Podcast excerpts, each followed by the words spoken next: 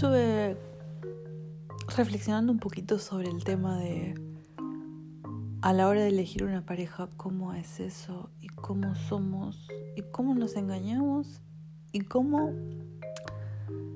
A ver, un ejemplo. Alguien te elige, te dice mi elegida, y él te elige, y él te elige con toda esa historia que se armó en su cabeza de lo que vos sos, sin conocerte. Te está eligiendo sin conocerte. O sea, él elige lo que cree que sos con todo ese rollo que se armó eligiéndote. O sea, yo te elijo, estás eligiendo a alguien que no conoces, que es una locura total. Cuando elegimos a alguien que no conocemos, es como estar jugando a la ruleta rusa, porque realmente no sabes con qué loco te metiste. Entonces, me parece como mucho más interesante ahora elegir a alguien que conozco, darme el tiempo para conocerlo, darme el tiempo para salir, darme el tiempo para y tomarme el tiempo necesario para conocer a alguien antes de elegirlo.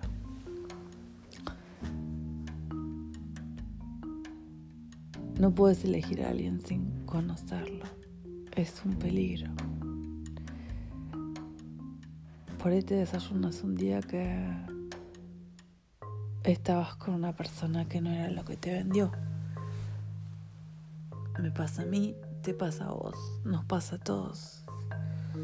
Y creo que para conocer a alguien a veces necesitas toda una vida. A veces tratas, no sé, puedes estar con alguien años y darte cuenta que ni lo conocías, que pensabas que era una persona y no lo era. O puedes estar con alguien o puedes cruzarte de vuelta a alguien que conoces muchísimos años y darte cuenta que eso es conocer a alguien de verdad. Y volver a elegirse desde ese lugar que uno conoce. Porque hay algo que siempre te lleva a ese lugar porque sabes conocer a esa persona, porque conoces esa parte de esa persona que a través de los años y el tiempo sigue estando. Son esas pequeñas cosas que te hacen elegirla de nuevo. Así que, mm, nada, mi reflexión de hoy fue simplemente resumido. Em, elegir una pareja o elegir a alguien creo que requiere mucho, mucho tiempo y mucha paciencia y mucha observación.